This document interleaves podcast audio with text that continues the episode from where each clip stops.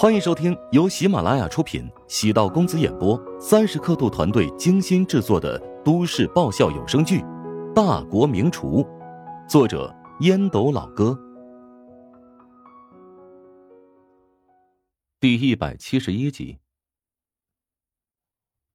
姚燕也想过是否要考一个健身教练证书，倒不是为了钱，而是达成成就，促进自己更上一层楼。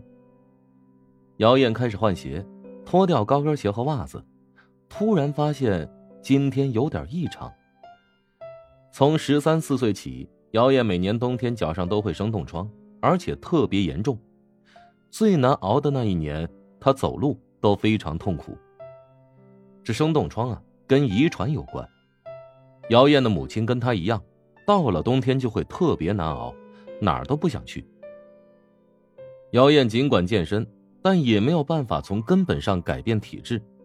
今年比往常要冷得早一些，因此，姚燕的脚趾、脚背和脚跟都有不同程度的冻疮。每次穿鞋或者脱鞋，都麻痒难受。此刻，姚燕脱袜子，却没有感觉到那种痛苦。女私教已经离开更衣室，左右无人。姚燕观察自己的两只脚。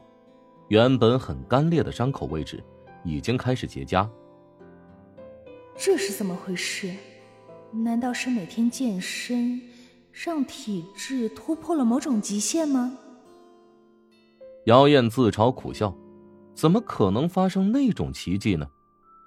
他突然脑海中闪过一个片段：乔治在中午包厢里介绍红花四宝全羊烩时，曾强调过那道菜。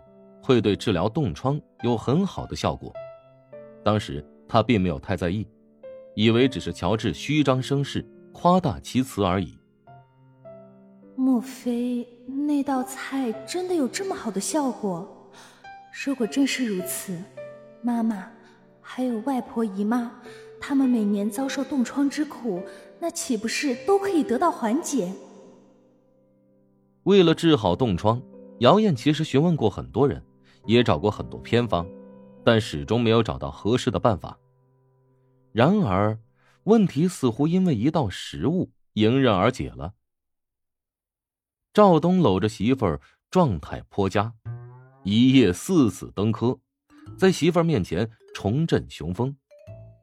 赵东和媳妇儿结婚多年，在某些方面早已失去了激情，即使偶尔开心一下，那也是交公粮食，草草了事。何况赵东这几年经常觉得腰酸背痛，去医院检查身体，医生给的断诊是肾虚所致。赵东始终觉得吃药呢不是什么好事儿，因此也没有开什么药，只是在男女之事上向来节制。媳妇儿像只慵懒的猫一般，躺在赵东的怀里，动情的说道：“啊，老赵，你老实交代。”今晚你是不是偷偷瞒着我吃药了？否则怎么能这么龙精虎猛啊？媳妇比赵东小八九岁，正是如狼似虎的年纪，很少能从赵东身上得到满足感。他甚至怀疑，继续这么下去，自己迟早有一天会红杏出墙。赵东摸了摸鼻子，油腻的脸上堆满得意。以前我那是低调，隐藏真正的实力。扬眉吐气，很少能够在媳妇儿面前这么硬气的吹牛逼。媳妇儿笑着说：“ 那你还真够低调的，以前每次都不超过一分钟。”心情这么好，以前没好意思说出来的话也顺口说了出来。赵东嘿嘿尴尬的笑了两声。仔细分析今天状态好的原因，中午在食堂吃饭，自己吃了不少杨四宝。以前呢也吃过类似的东西，但是没想到这次吃的竟然会这么补。赵东朝媳妇儿挤了挤，将她拥抱在怀里。媳妇儿不小心触碰到赵东的某个位置，惊讶的望着赵东：“老赵，你你不会又……”赵东的战斗力。让媳妇儿很是吃惊，赵东尴尬的笑了笑。呃，呃，再来吗？媳妇儿自然对赵东的要求来者不拒。嫁给赵东这么多年，她第一次感觉到，原来女人可以这么幸福。哎，老公，你怎么流鼻血了？啊，哎呀，火火气旺啊！你真没有吃什么保健品，是不是吃的太多了？是药三分毒啊！要不要带你去医院瞧瞧？哎，我真没吃，你怎么不相信人呢？红花杨四宝，他好，我也好。总而言之，一夜过去，赵东和妻子的关系变得更加和睦了。赵东第二天一早便给黄成主动打电话，感谢他昨天宴请自己吃的那顿饭。